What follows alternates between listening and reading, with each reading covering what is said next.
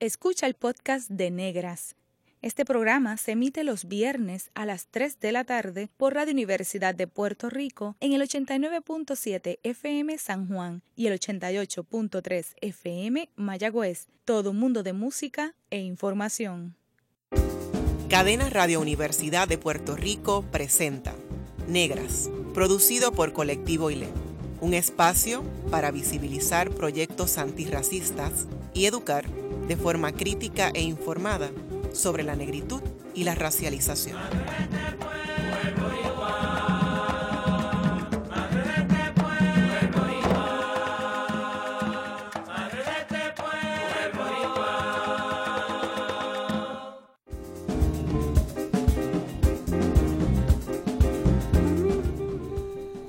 Saludos a toda la radioaudiencia.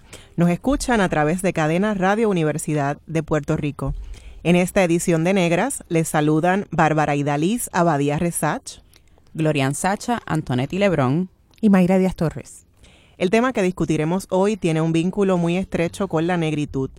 Platicamos con Mirta Colón Pellecier y Kimberly Figueroa Calderón sobre la vivienda como derecho humano y su relación con la racialización en Puerto Rico. Este programa está dedicado a Adolfina Villanueva, una mujer loiseña, visiblemente negra, que a sus 34 años fue asesinada en su casa el 6 de febrero de 1980 a manos del policía Víctor Estrella. Adolfina residía junto a su esposo y seis hijos en la comunidad de Tocones del pueblo de Loíza. El viudo Agustín Carrasquillo Pinet recuerda que la policía les gritaba, los vamos a sacar vivos o muertos. Llegaron con una orden de desahucio y máquina para derrumbar la humilde estructura de madera construida en un terreno heredado por Adolfina. Han pasado 39 años desde su asesinato. Desde el estudio, Catalino Tite Curet Alonso, escuchamos a nuestra compañera Yvonne Denis que nos lee un fragmento de la canción Desahucio, en memoria de Adolfina Villanueva. Su desahucio todo el mundo lo comentó. Justicia que en asesina se convirtió, tronchando la vida humilde de una mujer. La ley aplicada mal deja de ser ley. No fueron en nombre del entendimiento, no hubo explicaciones ni hubo sentimiento. Luciendo uniformes de orden y proceso, llegó un pelotón de fusilamiento. La sangre inocente nos cubrió de duelo. Los gritos de muerte despertaron a un pueblo. Cuerpo acribillado, qué lección encierras para el pobre, el cielo, para el rico, la tierra. Adolfina vive. Adolfina se dejó matar. Desde el cielo los perdonará. Ella no te pide pena, solo tu respeto y ya. Adolfina se dejó matar. Desde el cielo los perdonará. Todos tenemos derecho a vivir con dignidad. Adolfina se dejó matar, desde el cielo los perdonará. No te pide privilegios ni te pide caridad. Adolfina se dejó matar, desde el cielo los perdonará. Esto debe quedar claro. Sin justicia no habrá paz. Nos acompaña hoy eh, Mirta Colón Pellecier. Ella es trabajadora social retirada, Trabaja de forma voluntaria con las comunidades de los residenciales públicos del país. Es presidenta de la Coalición de Residentes de Vivienda Pública del área metropolitana, organización cuyo énfasis es capacitar al, liderato de los residenciales y brindar asistencia técnica en varios temas. Es miembro del Colegio de Profesionales de Trabajo Social de Puerto Rico y pertenece al Comité Legislativo de la Mesa de Diversidad Funcional. Hola Mirta, bienvenida. Hola Mayra, gracias a todas ustedes por esta invitación. De verdad me honra estar aquí con mujeres como ustedes. Gracias Mirta. También tenemos a Kimberly Figueroa Calderón. Kimberly tiene un bachillerato en psicología y un certificado en desarrollo comunitario de Rutgers University. Es organizadora comunitaria del colectivo ILE. Sirve de enlace de país en la red de mujeres afro latinoamericanas, afrocaribeñas y de la diáspora y además es la editora de moda de la revista Étnica. Pertenece al colectivo ILE desde 2013. Hola Kimberly. Hola chicas, agradecida. Bienvenida. Gracias a Mirta y a Kimberly por acompañarnos en esta edición de Negras. La vivienda es un derecho humano, toda persona debe tener un techo, pero sabemos que esa no es la realidad en Puerto Rico. No solo abundan las personas sin hogar, con las que nos topamos cotidianamente, pero que invisibilizamos, también los toldos azules, producto de la falta de viviendas seguras, por fallas que van más allá de los desastres naturales. A su vez, se criminalizan sectores y áreas en las que habitan las personas más vulneradas por el Estado. Se desplazan personas y se aburguesan zonas. Un 37% de las niñas y los niños negros y negras vive en hogares con un alto costo de vivienda. Sin duda, hay un vínculo entre la raza, la clase, el género y el acceso a un hogar digno y seguro. ¿Cómo describen ustedes, compañeras, al escuchar, verdad? Eh, también estos datos que nos acaba de ofrecer eh, Bárbara, ¿cómo describen la situación de la vivienda en Puerto Rico? Pues fíjate, este, para mí la situación de vivienda en Puerto Rico es, es algo totalmente alarmante. ¿Okay? Este, tenemos solicitudes en programas de subsidio, pero son cantidades y cantidades las solicitudes que hay ahí. Eh, hablamos del éxodo, pero sin embargo este éxodo no compara con la necesidad de vivienda que continúa en aumento. Eh, aparte de esto, a raíz del huracán María, ya teníamos un problema de viviendas que estaban inhabitables, pero el huracán María esto lo visibilizó y creó más viviendas aún. Por tanto, el tema y lo que es la vivienda en Puerto Rico, pues, está como está todo el país en crisis. Mm. Sí, eh, definitivamente. Yo pienso que es preocupante porque, como dice Mirta, el asunto del huracán un poco eh, hizo el asunto más evidente, pero a veces se nos olvida y, no, nos quedamos pensando en el huracán, pero antes de eso sí existía un montón de gente sin vivienda, un montón de gente desplazada, un montón de gente que, que sí habían espacios vacíos, pero había un montón de gente, ¿verdad? Todavía sin, sin tener un techo seguro.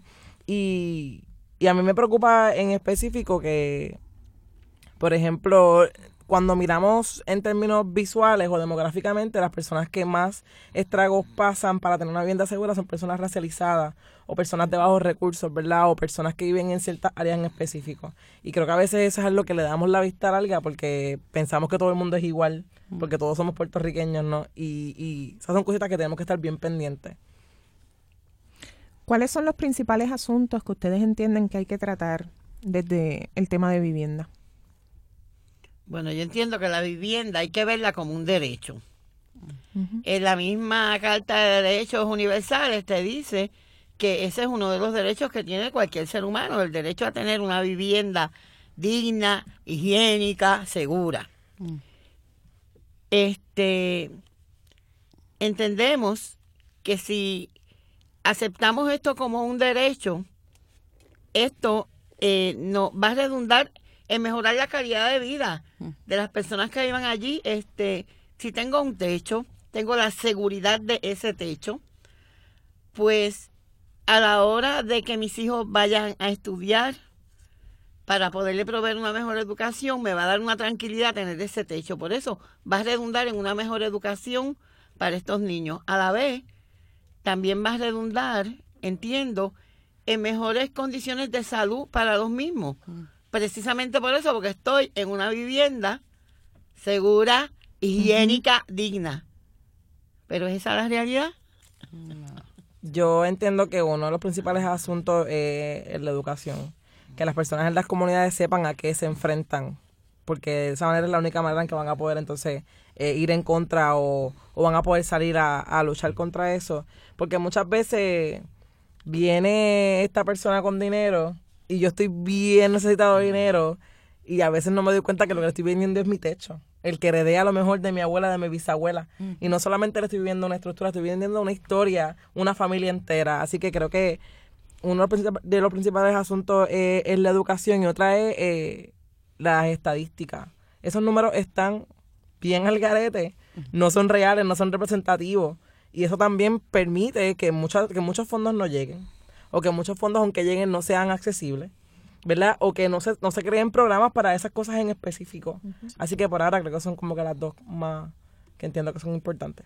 Yo creo que con lo que han mencionado ambas, eh, tanto Mirta como Kimberly, Entonces, ¿a quién podemos atribuirle eh, la, la, responsabilidad, verdad? ¿Qué factores atribuyen a ese desplazamiento? Eh, Mirta había mencionado el tema del éxodo, eh, el tema del huracán, pero que, que como bien dijeron, ¿no? Este, no es solamente el huracán, porque antes del huracán, ¿qué estaba pasando? Sabemos que vivimos en una isla que está expuesta, ¿no? Sí. Así que, ¿a qué factores se le atribuyen el desplazamiento y la inaccesibilidad de vivienda en Puerto Rico? Pues mira, uno de esos factores precisamente es el desplazamiento de comunidades vulnerables. Este, pues porque eso pone en riesgo la permanencia de las comunidades, ¿verdad? Y, y es lo que ocurre, cómo se desplazan de unos lugares en particular a estas comunidades para que estas comunidades sean este, entregadas a, otros sectores. Eh, también esta inaccesibilidad en estos momentos, ¿verdad? Poniéndome lo que estoy viviendo al día de hoy, 3 de julio del 2019, estriba en el nuevo modelo a desarrollar, avalado por los únicos dos gobiernos que le hemos dado la oportunidad de administrar nuestra isla, pues algún día se pusieron de acuerdo rojos y azules y ambos dicen que el modelo a desarrollar es el modelo de ingresos mixtos, porque ahí todos vamos a ser iguales. O sea, estos arquitectos son unos este, especialistas en conducta humana, en integración de comunidad, y entendieron que si te mueven a una estructura bien bonita, este, con personas de diferentes estratas socioeconómicas, vas a hacer comunidades y entonces, este, pues aquel, el pobrecito, la negrita, que no trabaja porque no tiene la opción de trabajar, porque no tiene las herramientas necesarias, este, se le van a pegar las buenas costumbres hmm. de los que tienen el privilegio de trabajar en esta isla. Y entonces va a comenzar a trabajar y así pues integramos comunidades. Eh, este es un tema que estábamos discutiendo desde el 2015, cuando el modelo a desarrollar en la comunidad se cambió de vivienda pública y nos convertimos en el conejillo de India de estos gobiernos, porque pues tanto uno como el otro.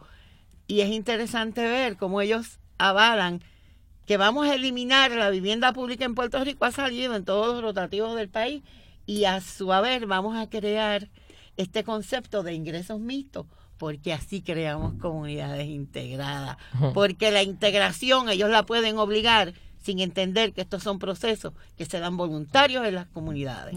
Las dinámicas comunitarias. Sí, yo creo que uno de los factores también viene siendo el discrimen, como lo menciona este Mirta. A veces se nos olvida que las personas no siempre trabajan porque no les da la gana. Hay muchos otros factores y a veces queremos estandarizarlo todo y se nos olvida que, que al tratar de estandarizarlo nos deshumanizamos. Y se nos olvida que esa persona no es un número, que no es alguien que te va a ocupar, ¿sabes? No es un, cuerpo andante, es una persona con unas necesidades, con unas habilidades.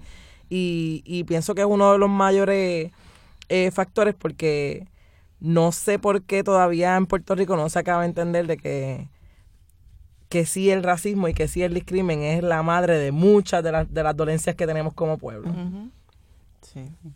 Porque ustedes creen que cuando hablamos de vivienda eh, es preciso también eh, hablar de las intersecciones de raza, clase, género y etnicidad. Pues yo creo que, que es importante porque como mencioné al principio, cuando uno simplemente tienes que montar en el carro y, e ir a distintas comunidades y dependiendo cuán mal esté esa comunidad o cuán escondida o cuánto menos servicios reciba de un municipio, eh, eh, es el color de la gente, ¿verdad? Y es la intersección de la gente. Este, yo siempre me pongo a pensar, me miro a mí misma, por ejemplo, yo soy mujer, soy mujer negra, soy mujer negra de cantera, una comunidad marginada, soy mujer negra de cantera, ¿verdad? Que a lo mejor tuve que fajarme para estudiar porque no me la pagaron ¿verdad? Y que he tenido que moverme, que he tenido que trabajar más de ocho horas muchas veces, ¿verdad? Y eso tú lo comparas con una persona que no tiene ninguna de esas intersecciones y como tú vienes a ver, es real lo que, lo que estoy viviendo. Y ahora tengo la oportunidad y la, la bendición, por decirlo así, de estar este, formando mi familia con, en la casa de mi abuela. Pero eso fue una oportunidad que surgió que mucha gente no la tiene. Y entonces es una casa pequeñita, ¿verdad? Porque a lo que a lo mejor yo quisiera tener, pero tiene un valor bien, bien bien sentimental para mí y lo veo como que, wow, todo lo que uno tiene que hacer para tener algo propio. Y me pongo a pensar en todas esas, ese revolú que yo tengo que pensar en términos de banco, de préstamo, de cuánto tengo que trabajar para tener algo propio. Claro. Y, y ahora mismo, si no fuera por ir a esa casa de mi abuela, que yo me hubiese hecho. Entonces me miro esa situación y miro mi intersección, ¿verdad? Así que creo que desde mi, mi propia carne eh, es demasiado importante mirarlo así, porque cuando a veces uno no va a la universidad, uno no solamente va a coger una clase, uno va a relacionarse con un montón de otra gente. Y ahí es cuando te das cuenta como que, wow, la burbuja que yo tenía no es la que es. Claro. ¿verdad? Así que creo que a veces las personas que están encargadas de organizaciones o de programas que, que son, van dirigidos a esa adquisición de vivienda se les olvida que sí tienes que tomar en cuenta todos esos factores y que afectan, ¿verdad? Que va a afectar al vecino, que va a afectar a la comunidad en general. Y cuando las comunidades, tú ves que se van a comunidad a desarrollar nuevas comunidades, este influye efectivamente, pues, por ejemplo, tú ves, pues, en la casa, en los bajitos, 400 mil dólares. Pues tú sabes que esa casita va a ser para ese sector de personas más, blanquia- más blanquitas, Claro.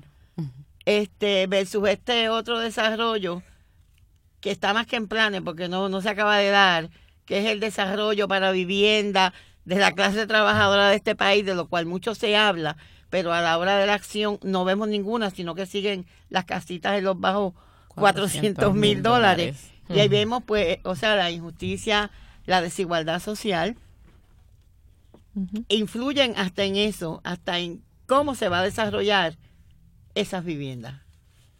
Y brevemente, ¿qué entienden ustedes que está haciendo el Estado para garantizar eh, vivienda a las personas en Puerto Rico?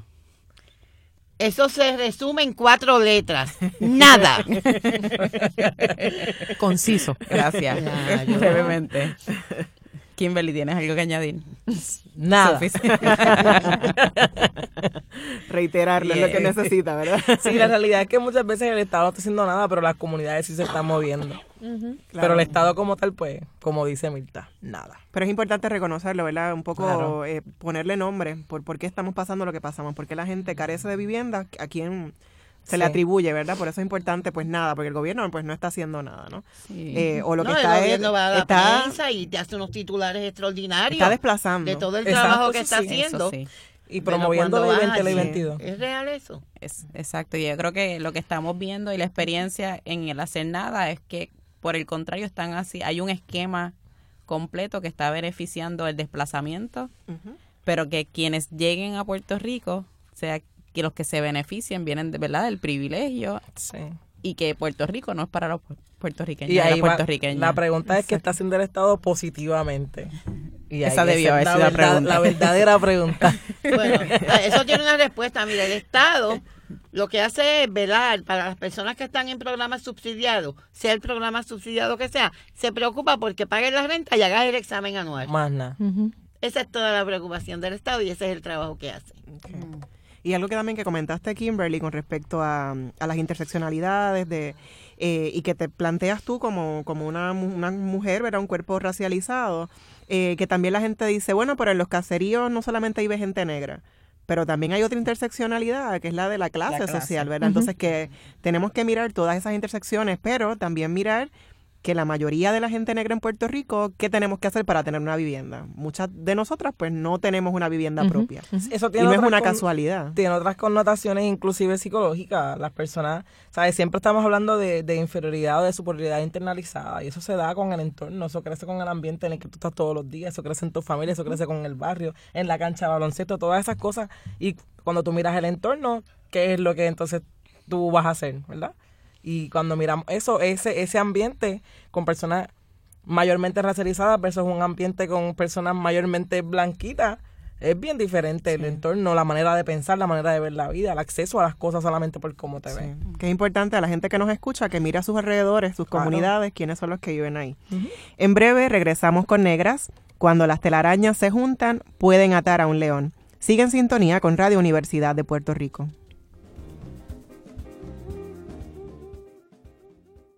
Está escuchando el podcast de Negras. Este programa se emite los viernes a las 3 de la tarde por Radio Universidad de Puerto Rico en el 89.7 FM San Juan y el 88.3 FM Mayagüez. Todo mundo de música e información.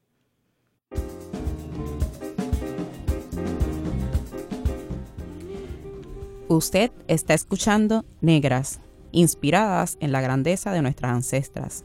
Hoy conversamos sobre vivienda y negritud en Puerto Rico con la lideresa comunitaria Mirta Colón Pellecier y con la organizadora comunitaria Kimberly Figueroa Calderón. Es para la década de los 50 cuando surgen los residenciales públicos o caseríos, como un proyecto del exgobernador Luis Muñoz Marín, para atender, entre otros asuntos, problemas de seguridad y salud pública en áreas marginales del país y estimular la capacidad y la actividad económica y reducir el desempleo. Desde 1996 se comenzaron a implosionar residenciales en Puerto Rico. Crisantemos en el 1996, Villa Panamericana en el 98, que las personas que han ido a of San Juan pues pueden imaginar que ahí también en esa zona muy cercana hubo un residencial público, y las Acacias en el 2000. Mirta, usted vivió la última de las implosiones de residenciales públicos del área metropolitana cuando la Gladiola fue implosionado el 25 de julio de 2011. Allí vivían más de 600 familias. ¿Cuál era el perfil de las familias que residían allí? En su mayoría eran mujeres empobrecidas y ¿qué les ofrecía el gobierno? O sea, implosionamos su hogar y... Bueno, efectivamente el perfil de la familia pues eran pobres, jefas de familia, desempleadas y negras. Este, ¿qué le ofreció el gobierno? Es que la realidad es que el gobierno no ofrecía. O sea, el, lo que ocurrió en las gladiolas fue bien diferente a lo que ocurrió en residenciales que habían implosionado anteriormente, porque la comunidad estaba organizada. Y la comunidad eh, se capacitó para saber si eso que estaba realizando el gobierno allí era o no legal. Porque el hecho que lo haga una agencia de gobierno no te garantiza la legalidad de esas acciones. Y la realidad es que cuando le dicen a las familias que tienen que irse, le dicen, tienes que irte porque este proyecto no, no ofrece seguridad alguna. En cualquier momento los edificios iban a caer y pues tienes que abandonarlo y yo tengo estas unidades de vivienda en estos proyectos de vivienda pública. Dime a cuál te vas a ir. Pero en el interín investigamos que no es así el proceso de realojo. Cuando tú vas a hacer un, un operativo de esa naturaleza, HOT te dice, número uno, que necesitabas el permiso de HOT. Cuando Vivienda comenzó a hacer estos acercamientos, no había solicitado ni siquiera la implosión. Solicita la implosión a raíz de que nosotros nos dirigimos directamente a las oficinas de J en Washington y el secretario de vivienda de ese momento nos respondió que no había solicitud alguna para implosionar el proyecto donde residíamos. Sin embargo, ya en nuestra comunidad había una oficina de diálogo, ¿ok? Mm. Pues entonces, cuando ellos saben que nosotros nos enteramos de esto, pues entonces llaman a las familias y le dicen, mira, tengo para ofrecerte o plan 8 o una vivienda. Pero luego nos enteramos de que cuando al fin se autorizó esa implosión, ese, esa partida que le dan a la administración, te dicen, tal por ciento es para que los muevas a vivienda pública. Este otro por ciento es para plan 8 y este otro por ciento es para mercado privado. Mm. Mercado privado, pues son viviendas, ¿verdad?, de personas particulares. ¿Y por qué de esta manera? Porque la realidad es que aquí es mayor la demanda que la oferta. Y como ellos no iban a poder cubrir, estamos hablando de que allá habían 676 unidades de vivienda. En el momento que comienza este proceso, habían alrededor, estaban alrededor de 400 ocupadas. Y lo primero que se hizo fue amenazar a la gente. O sea, mira, te vamos a quitar los nenes, te metían en el departamento de la familia, porque esta infraestructura pues realmente no aguanta. Pero en el banco hubo un, temblor y en el Banco Popular evacuaron a todas las personas. Y en Gladiolas nadie lo sintió. Mm. Pero el edificio nuestro era el que se iba a caer, ¿ves? Claro, sí, era con a base del terror. Exacto. Y el terror en todas este, sus manifestaciones. O sea, es entrar todo ese conglomerado de policías con perros, helicópteros, unos operativos que le costaban miles y miles de dólares al erario de este país y ¿cuál era el fruto de eso? Bueno, pues un, un usuario con una bolsita de droga, con una jeringuilla, después de haber gastado todo lo que ellos gastaban en esos operativos. Pero la, la cuestión era, o sea, tenemos que eliminarlo. Eso era lo único que se pensaba. Pues al final de cuentas, pues, este, logramos, ¿verdad? Que, que fueran, el- que los tres programas que Hot decía que tenía que ofrecerle a la familia, se les ofrecieran. Pero ya eso era cuando quedaban menos de 200 familias Ok. fue que salió eso, porque inicialmente todas iban o a otro residencial público, ibas o ibas. Mm. Porque literalmente yo siempre me pregunté cómo los trabajadores sociales, mis colegas, se prestaron Mm. para hacer eso. O sea, llegar a una vivienda y decirle a esa madre, este apartamento no resiste cuando no había ningún documento legal que dijera que las condiciones eran tan y tan malas que la torre se iba a caer. O sea, pero este era el juego de, la, de las administraciones de este país, porque ya la consigna era que hay que sacarlo. Y no era para ese nuevo desarrollo que se dio, no. Esa maqueta de lo que se iba a construir ahí estaba en un lugar bien particular. Pero el haber denunciado una y otra y otra vez, el haber sacado el, eh, la situación de la comunidad de la isla y haberla llevado a niveles internacionales, el haber estado deponiendo ante la ONU de los abusos cometidos en nuestra comunidad, todo esto fue lo que logró que entonces lo que inicialmente se pensaba hacer, que era desplazar la comunidad, pues hicieran un acuerdo de que íbamos a regresar. ¿Y dónde están las familias, esa, ¿verdad? Esas 400 familias? Pues mira, esas Cool. 400 familias, lamentablemente, la mayor parte, bueno, unos se murieron, este, otros los menos, bien, bien, bien menos, y no con la ayuda de la agencia que tiene que trabajar con vivienda en este país, lograron romper la dependencia y tener su propia vivienda. Pero eso fue un grupito bien, bien reducido. Otros se fueron del país, otros se fueron a vivienda pública. También es importante que eh, Mirta mencionó HOT, que es el Department of Housing and Urban Development, que es una agencia estadounidense que se fundó en el 1965 para garantizar que la gente tuviera viviendas, ¿verdad? Así que también como eh, pues somos una colonia y como hay una agencia estadounidense que determina eh, sobre quiénes pueden tener viviendas o no en, en el caso de Puerto Rico. Sí, pero es interesante ver que ellos tienen una reglamentación que le funciona en los estados de la nación americana. Sin embargo, esa reglamentación que hay allá te habla, por ejemplo, de la participación comunitaria. Eso aquí no se da.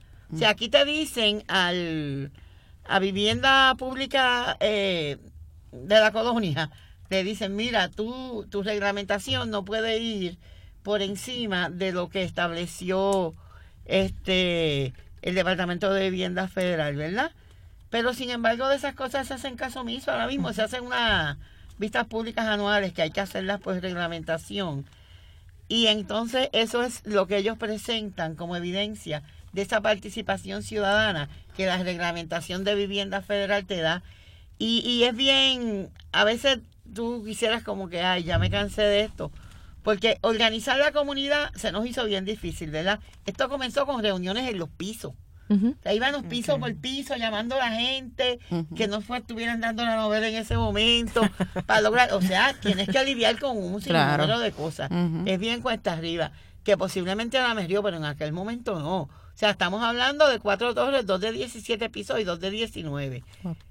Conseguir la atención de los vecinos, explicarle lo que quería hacer el sistema y ver, ¿verdad?, realmente cuán identificado estabas con permanecer en tu comunidad, si efectivamente la sentías así, luego de, de esas este, visitas por piso, empezamos a tener reuniones en el centro, tenemos que agradecerle a la Escuela de Trabajo Social, a la Escuela de Arquitectura y a la Escuela de Derecho de la Universidad de Puerto Rico, recinto de Río Piedra, que fueron las organizaciones que trabajaron en conjunto con nosotros, al igual que Iniciativa Comunitaria, que en ese, nuestros vecinos, que en aquel momento estaba el doctor Vargas Vidó, esas fueron nuestras primeras oficinas allí. Este, los demás nos fueron dando, ¿verdad? Este, nos fueron capacitando para poder trabajar. La licenciada Mirta Morales, que se convirtió en el ángel de nuestras comunidades. Este, para nosotros lograr, después de muchos años, llegar a un acuerdo. En ese acuerdo se decía que luego, en el nuevo redesarrollo de las comunidades, de esa comunidad, nosotros íbamos a tener la preferencia. Es interesante cómo se juega con el lenguaje en este país. La preferencia. Tuvimos un año, exacto, era la preferencia o la prioridad, pero hasta ahí. No es la seguridad. ¿Qué ocurre? Pues tú entiendes que si este documento, que es un documento legal que estuvimos un año para prepararlo, los abogados de ellos y los nuestros, y una palabrita y pues allá como pasa en el hemiciclo y vuelve a vivir a para atrás el proyecto. Una cosa bien terrible, hasta lograr algo que nos satisfaciera, entre comillas, más o menos a ambos. Y nos decía, si usted cumple con los requisitos, usted va a regresar a ese nuevo proyecto. Pero se les olvidó decir que ese nuevo proyecto no era un proyecto de vivienda pública. Se les olvidó decir que eso era una alianza público-privada, porque las comunidades más vulnerables pues ahora se han convertido en un negocio también. Y entonces lo va a desarrollar un ente privado que va a ser el dueño y va a ser quien va a decir cuáles son las reglas del juego y que los requisitos con los que tenías que cumplir no eran los requisitos de vivienda pública, sino que este desarrollo pues se da con créditos contributivos y los parámetros de ingreso son los de los créditos contributivos. Y lamentablemente esos parámetros de ingreso son mucho más bajos que los parámetros de ingreso de vivienda pública. Ah. Esto quiere decir que si tú saliste de gladiolas con el compromiso de regresar, pero ya tú cumpliste 65 años, tú te retiraste, fuiste una persona productiva, Para el país, claro. Dejaste lo mejor de tu vida. Tenemos pues a esta enfermera que recibe por el momento, ¿verdad? Porque cuando vengan los recortes no sabemos a dónde la van a dejar. 600 dólares de pensión, de, de su pensión de su retiro. Y 600 dólares de seguro social. Pues a ella le dicen que eso es mucho dinero para ella regresar a Gladiolas porque el parámetro establece con el aumento que hubo ahora en abril del 2019 que lo más que puede ganar una persona sola, el ingreso mayor, es de 13.440 dólares anuales. Y este es el país de las oportunidades y este es el país que nos estamos empoderando y que queremos romper la dependencia. Pero las comunidades más pobres de este país no van a tener un lugar donde vivir. Porque entonces, pues viene aquel que tiene renta negativa, que nada que ver. O sea, sabemos en qué país vivimos, por Dios, no tiene la opción de trabajar. Y tú le vas a dar un apartamento porque no cumple con eso, ¿verdad? Pero tiene que pagar la luz y el agua. Y en estos desarrollos no hay incentivos ni los subsidios estos que hay en los residenciales públicos, porque tú entraste ahí en un programa de vivienda, pero fue por el compromiso de la negociación de esa. PP. O sea, eso no es vivienda pública. Entonces te llega un bill de 200 dólares para ser tímida de luz y uno de 60 dólares de agua y tus ingresos son 140 dólares de cupones que te dan 13 dólares o 14 en efectivo y lo demás para alimentos. ¿Con qué vamos a pagar la luz y el No, agua? no. ¿Con qué se va a vivir? Pero ese es el modelo que avalan las administraciones de este país. Y hay que levantar esa voz de alerta. Hay que levantarla, ¿por qué razón? Porque no saben lo que está ocurriendo realmente y lo que le pintan es, mira qué lindo, mira dónde van a ir a vivir la gente pobre de este país. Y entonces los que nos ven mal por ser pues mantenidas cuponeras y negras, pues nos ven peor porque vivimos en ese sitio hermoso que no saben que vamos a vivir dos o tres meses ahí. Y después no, puede, No no, se no- no es sustentable, claro. No pueden No es pagar. sustentable, no, que te van a votar, Te te van van a sacar, sacar. te van a desahuciar porque no tienes utilidades. Para pagar. Y como no tienes para pagar, y ya te cortaron los servicios, pues si no tienes servicios, tú representas un problema de salubridad pública, por ende te voy a desahuciar. Y como eso es un desarrollo privado, no sé si saben que la ley de desahucios cambió y lo que antes se extendió un poquito, pues ahora en 10 días ya tú estás en la calle. ¿Y a dónde van a ir a vivir? Si ese es el desarrollo que viene para este país. Mm. Sí, que el tema de la dependencia, pero es de una dependencia a la que te imponen, o sea, no, no es que nadie decide ser de, depender de nada, ¿no? Es importante ese asunto también. ¿Qué se construyó en los terrenos de las gladiolas? Ah, pues un edificio hermoso. Este, todo el mundo pasa por ahí, todo el mundo tiene que ver con esa preciosa estructura, este, con unos parquecitos para niños, porque me imagino que pensaban que iban a venir familias jóvenes con niños. Tiene como seis parquecitos de, para que los niños jueguen, este, con una reglamentación que alegadamente es la misma reglamentación de Estados Unidos. Quizás es que como pues la cultura es distinta, ¿no? Quizás yo no entiendo un poquito de inglés, pues por eso no lo entiendo bien, pero hablamos de seguridad, pero no tenemos luz en las áreas comunes. Hablamos de seguridad, pero el paseo patronal entra y sale el que quiera. Mm. Hablamos de seguridad, pero tenemos una gente que no tiene auto, pero que hacen compra y van al médico y tienen familia, pero no tienen acceso al estacionamiento porque el Viper solamente se le va a entregar a la gente que tenga el carro, ¿por qué razón? Ay, porque si no se convierte en un problema de seguridad, porque van a entrar los delincuentes y los pedófilos. Pero si nosotros no sabemos si los tenemos ya allá adentro. o sea, eh, la situación de seguridad, ¿cómo tú me exiges seguridad? Cuando es una zona libre de humo, pero no has puesto dos letreros. Eh, hay mucha seguridad, pero eso es una calle pública. ¿cierto? ¿De qué estamos hablando? Wow. Pero está lindo. wow. Kimberly, sabemos que cuando el colectivo ILE hizo los calderos de ideas alrededor del archipiélago, el tema de vivienda protagonizó la lista de necesidades que enumeraron las mujeres y otros participantes. ¿Qué está haciendo el colectivo ILE para involucrarse en el tema de la vivienda? Pues con los calderos, nosotros luego de terminarlo alrededor de la isla hicimos un junte de mujeres eh, el 9 de febrero y una de las actividades dentro de la agenda era que las mujeres visionaran o soñaran qué querían para ellas. Eso lo hicieran a través de un dibujo, ¿verdad? Una, dinámica bien chévere. Eh, muchos de esos dibujos, luego y yo los analizamos y muchos de ellos eran casas.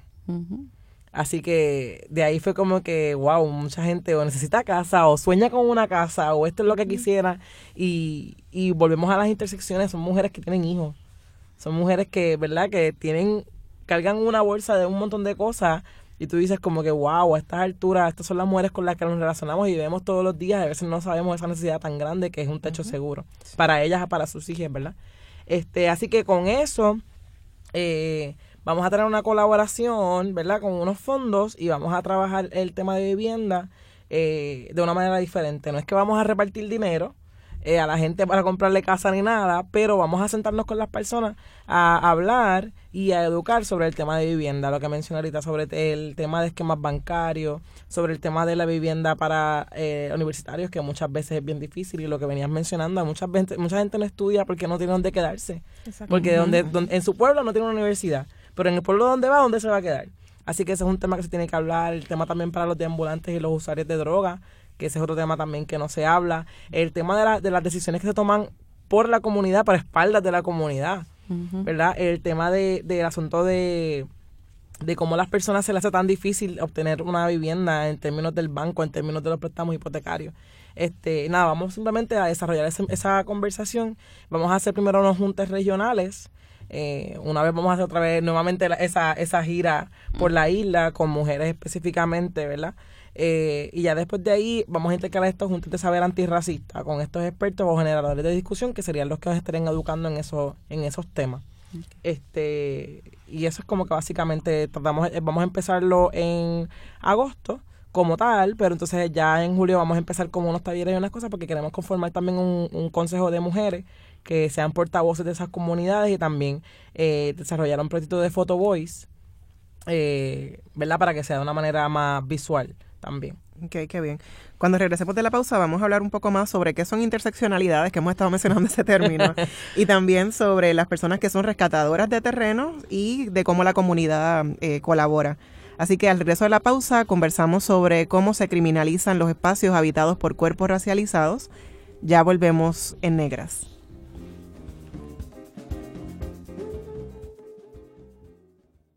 Está escuchando el podcast de Negras. Este programa se emite los viernes a las 3 de la tarde por Radio Universidad de Puerto Rico en el 89.7 FM San Juan y el 88.3 FM Mayagüez. Todo mundo de música e información.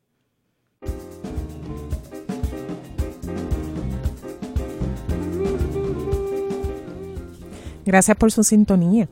Hoy en Negras hablamos sobre vivienda y negritud con Mirta Colón Pellecier y Kimberly Figueroa Calderón. Mucha gente habla de invasores, invasoras de terrenos. Sin embargo, debemos enfatizar que las personas que no tienen acceso a un hogar y ocupan espacios son rescatadoras de esos espacios. A la pregunta de quién invade, podríamos responder que los ricos que poseen los hoteles en terrenos que deben ser protegidos son los invasores. Por mencionar un ejemplo, conocemos muchos sectores rescatados y escuelas que han sido rescatadas por grupos comunitarios. ¿Qué hacer desde las comunidades para atender al asunto de la vivienda en Puerto Rico? Esa es la pregunta. ¿Qué hacer desde las comunidades para atender al asunto de la vivienda en Puerto Rico? Pues a mí siempre me gusta, ¿verdad? En lo personal, yo, yo vengo de la península de Cantera. Y la península de Cantera es una comunidad que hace yo creo que desde antes de que yo naciera, eh, ha estado luchando porque está en un área geográfica bien específica y es bien, bien vistosa, ¿verdad? Para quienes quieren desarrollar. Por el cuerpo de agua que tiene, ¿verdad? Por la proximidad con mucha... Exacto. Eh, y pienso que una de las cosas que ha, que ha hecho Cantera, no sé si eso sea positivo o negativo, o fue positivo o negativo en ese momento, fue ocupar. Ocupar, no dejar que nadie entrara. Así que pienso que eso es algo que, que ahora se está repitiendo y que lo mencionaste con el asunto de las escuelas, por ejemplo.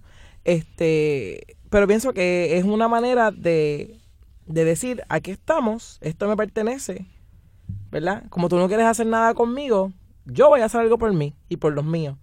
Así que una, una de las estrategias yo pensaría que fuera también eh, el asunto ese de ocupar, y recuerdo en Maunao, en Punta Tuna, eh, el asunto de la ceiba ¿Se acuerdan que había un espacio y querían apropiarse? Pues vamos a tirar el ellos, como no lo pueden, no los pueden cortar porque es federal, es una manera de apropiarse y una manera de rescatar espacio. Así que pienso que, que eso es un qué hacer, apropiarse, eh, rescatar, pero desde la manera colectiva. Eh, otra cosa también es no pensar que, que, que hay que inventarse la rueda conocer otras comunidades. A veces queremos hacer algo desde cero y no sabemos que otra comunidad ya lo tiene a mitad y solamente nos falta conversar, ¿verdad? Y unirnos y visitar y aprender del otro. Así que mentorial y dejarnos mentorial. Bien. Excelente. Eh, totalmente de acuerdo con lo expresado por la compañera.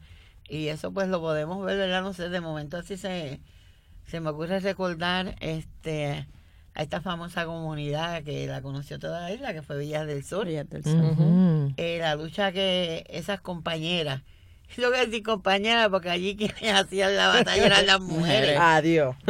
Negras. Siempre. Chacha. Mujeres negras. Y no sé, eso fue un fenómeno súper interesante. Yo tuve la oportunidad de compartir, pero en múltiples, múltiples oportunidades con las compañeras, las cuales eran solidarias con la lucha nuestra acá en nuestra comunidad. Nos conocimos en ese escenario y y son tantas las cosas que hay que atajar. Yo nunca voy a olvidar este una, una compañera, líder, entre comillas, muy reconocida y sin nombre. Ella sabe para quién es. Cómo nos envolvimos casi todos en esa lucha, ¿verdad? Este, esta mujer que estaba al frente de esa comunidad estaba embarazada, por poco pierde su bebé. Mm. O sea, eso fue una lucha de verdad de, de la cual este ella, esa gente, ellos nos dieron cátedra. Y pues la intervención del doctor cuando le cede unos terrenos, y aquello era como una novela. Y un día eh, eh, esta líder bien reconocida le ocurre decir que estaba bien molesta, porque ellos, eh, la mayor parte eran de otro país. Mm. Y entonces, ¿por qué no me ocurre a mí en este lugar, que no voy a decir en qué lugar, porque si no saben de quién estoy hablando, y esa no es la intención? Mi intención es crear conciencia. O sea, realmente esto lo traigo para crear conciencia. O sea, si nosotros fuéramos más solidarios unos con otros, si dejáramos de jalar más que solamente, oye, son más las cosas que nos unen que las que nos desunen, este, los gobiernos en este país nos hubieran aprendido a respetar. Las cosas en este país fueran de una manera bien diferente. Este, a, a mí me encanta cuando la gente de una manera, o sea, digo, si hay que llegar a lo máximo se llega, pero esto es en escala, eh, empoderarnos, realmente ocupar. ¿Cuánta necesidad de vivienda hay? ¿Por qué no nos podemos, este, pues mira, ahora mismo cuando ocurrió la situación de los estudiantes universitarios, que lo sacaron de allí, esas personas no tenían dónde ir. ¿Y cuántos edificios abandonados tenemos en Río Piedra y en un sinnúmero de lugares a nivel de toda la isla? Pues por eso mismo, como grupo, ¿por qué no apropiarnos? Digo, a mí me puedes llevar, pero yo no sé si habiendo allí cuatro o quinientas personas, cuando lo que estamos trabajando es por una necesidad de unos seres humanos que tienen todo el derecho universal a vivir en un lugar, una vivienda segura, digna y higiénica, ¿por qué no participar de esos procesos? En vez de simplemente, ¿verdad? Señalar el que aquel es de allá cuando nadie decide dónde van a ser ni quiénes son sus padres. O sea, tenemos que irnos humanizando. Pero ocupar, eso es extraordinario. Muy bien. Mirta, y cuéntanos cómo surge Gladiora Renace. ¿Cuál fue el proceso para llegar hasta ahí? Bueno, primero éramos Gladiola Vive. Eh, ese es el grito de guerra. Cuando la comunidad se organiza, cuando no había logrado, porque pues los gobernantes de este país decían que no se iban a reunir con nosotros. Allá se inventaron un montón de historias para desviar la atención de la situación real, que era el desplazamiento de la comunidad para ser ocupada por un sector económico que tenía, o sea, que tenía, no sigue teniendo mucho dinero. Eh, este, un día, pues, llegó esta persona al departamento de la vivienda y decidió, en vez de estar peleando con nosotros y enviando eh, reportajes por encargo, decidió sentarse con la comunidad y escucharnos. Nosotros le planteamos cuál había sido la situación a través de los años y que no queríamos ser víctimas, que nosotros estábamos luchando por nuestro entorno y que teníamos el derecho a nuestro pedacito de la ciudad.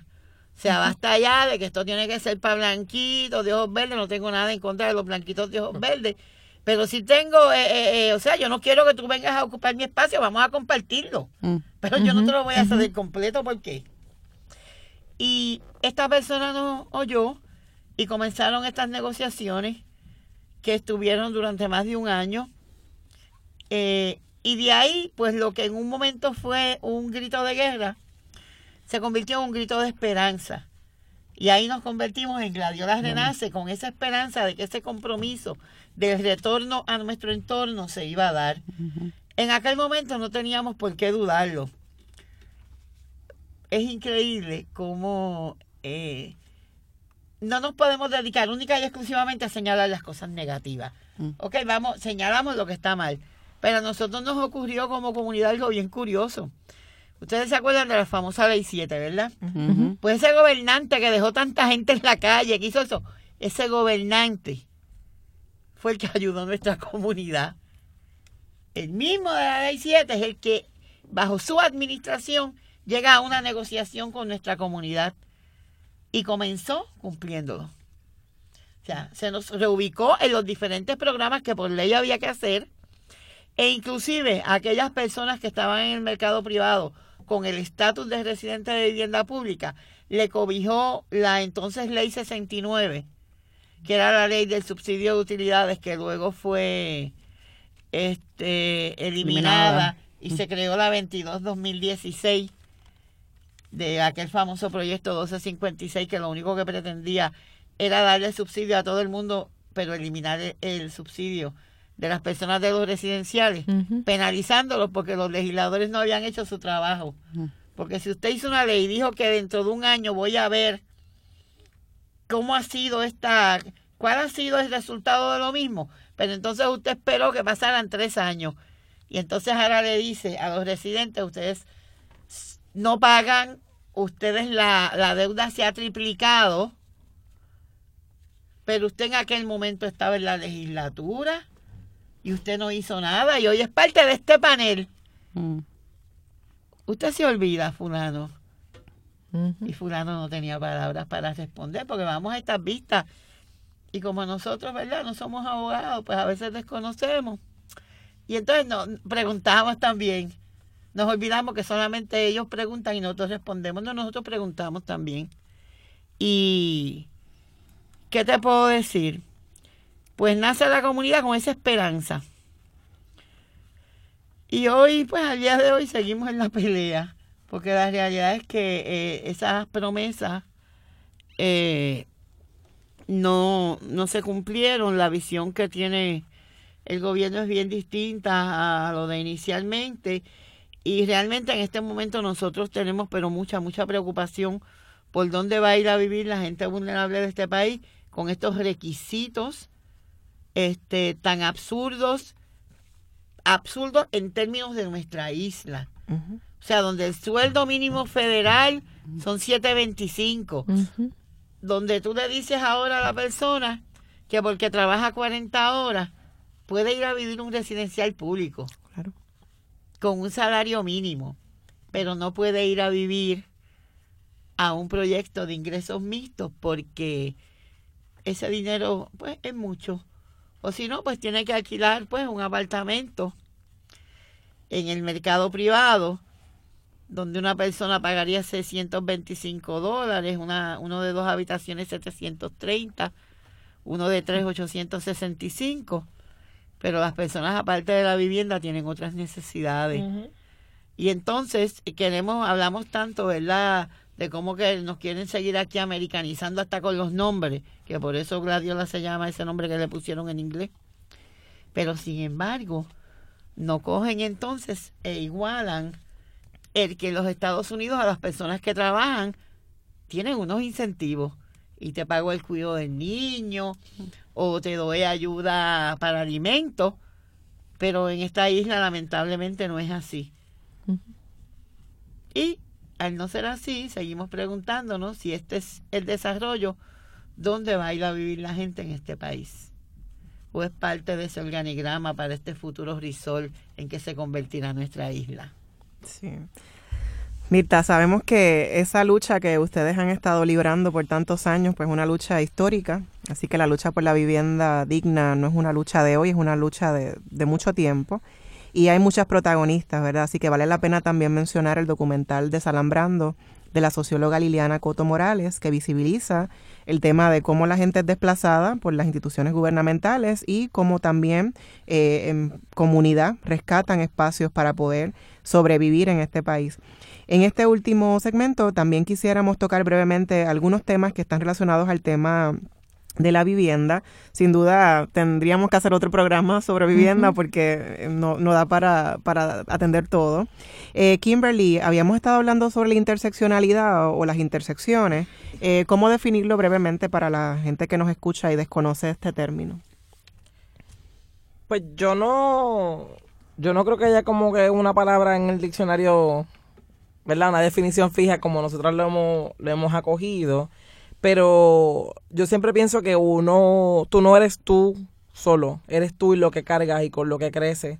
Este, así que yo pienso que la intersección es todas esas cosas o todas esas no sé si etiqueta es la manera correcta, pero todas estas cosas, todas esas identidades que te definen, que no es una sola, y todas esas, como todas esas cosas combinan para hacer lo que tú eres, como tú piensas, como tú le hablas. Este, pero lo importante yo pienso que todo esto es que eso no solamente te define. Tú puedes estar hoy en una, en una intersección y entonces al otro día salir. Por ejemplo, hay personas que a lo mejor toda su vida eran ricos, pero entonces al otro día son pobres, o viceversa. Eh, lo mismo pasa también con personas, obviamente no, no con el asunto del color, porque a menos que sea Michael Jackson o algo así, pero hay intersecciones que no son fijas y hay personas que entran y salen de ella. Este, y por eso es que no me gusta que la gente piense que la intersección te define. Te define para unas cosas, pero para otras no, porque no son, no son completamente fijas. Pero sí, Sí, porque es- son identidades que son construidas, ¿no? La manera en que la gente te interpela, como, como cómo tu familia te, moldea, que- cómo tú creciste con unos valores. Así que son todas esas identidades que te conforman como persona, pero que pueden ser cambiadas. Sí. Eh, Mayra, este, hay un tema que hemos estado hablando también, ¿verdad? Dentro del colectivo y es el tema del aburguesamiento o en español, gentri- bueno, gentrificación, ¿verdad? Del inglés gentrification. Así que el aburguesamiento quizás un ejemplo que podamos eh, plantear para que la gente conozca sobre qué estamos hablando cuando hablamos de, de aburguesamiento. Bueno, hay ejemplos específicos. Eh, está Santurce, eh, Calle Loíza. Es cuando se crea una supuesta actividad económica que beneficia a unas personas que, que llegan a esa comunidad. Sin embargo, ese mismo desarrollo económico aumenta las rentas, aumenta eh, cuánto me cuesta vivir allí. Eh, la gente que inicialmente vivía en ese sector no puede participar de los nuevos restaurantes, de las nuevas diversiones, porque cuesta, cuesta mucho. Y ahí es como vemos eh, unas comunidades que se, ¿verdad? Se, se, se sacan porque ya no pueden sobrevivir a- otro, ¿verdad? Al, al costo que conlleva vivir Sí. en esas áreas.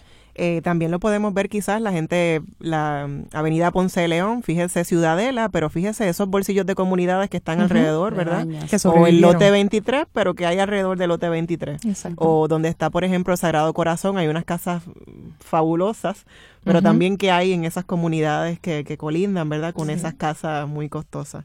Eh, otros temas también como Plan 8, incentivos para comprar el primer hogar, eh, cuando se implantó la mano dura contra el crimen el y el control de acceso, cuando se invadieron los, los residenciales, ¿verdad? Y se fueron tomados por la policía porque estaban criminalizando a las personas que estaban viviendo ahí.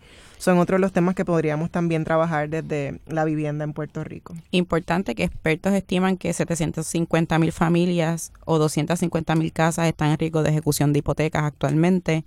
Los fondos CDBG representan una amenaza de desplazamiento a más de 300 mil personas y familias y las ya- nuevas llamadas zonas de oportunidad para quienes muchos dieron dinero para cabildeo, especialmente las empresas Fonalleda.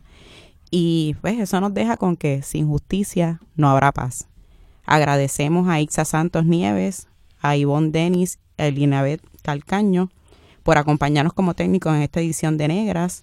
No olviden sintonizar Negras el próximo viernes a las 3 de la tarde. Feliz viernes a todos.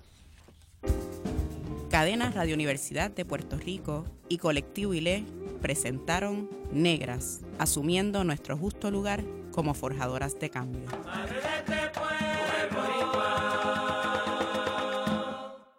Acaba de escuchar el podcast de Negras. Le invitamos a que nos sintonice los viernes a las 3 de la tarde por Radio Universidad de Puerto Rico en el 89.7 FM San Juan y el 88.3 FM Mayagüez. Todo un mundo de música e información.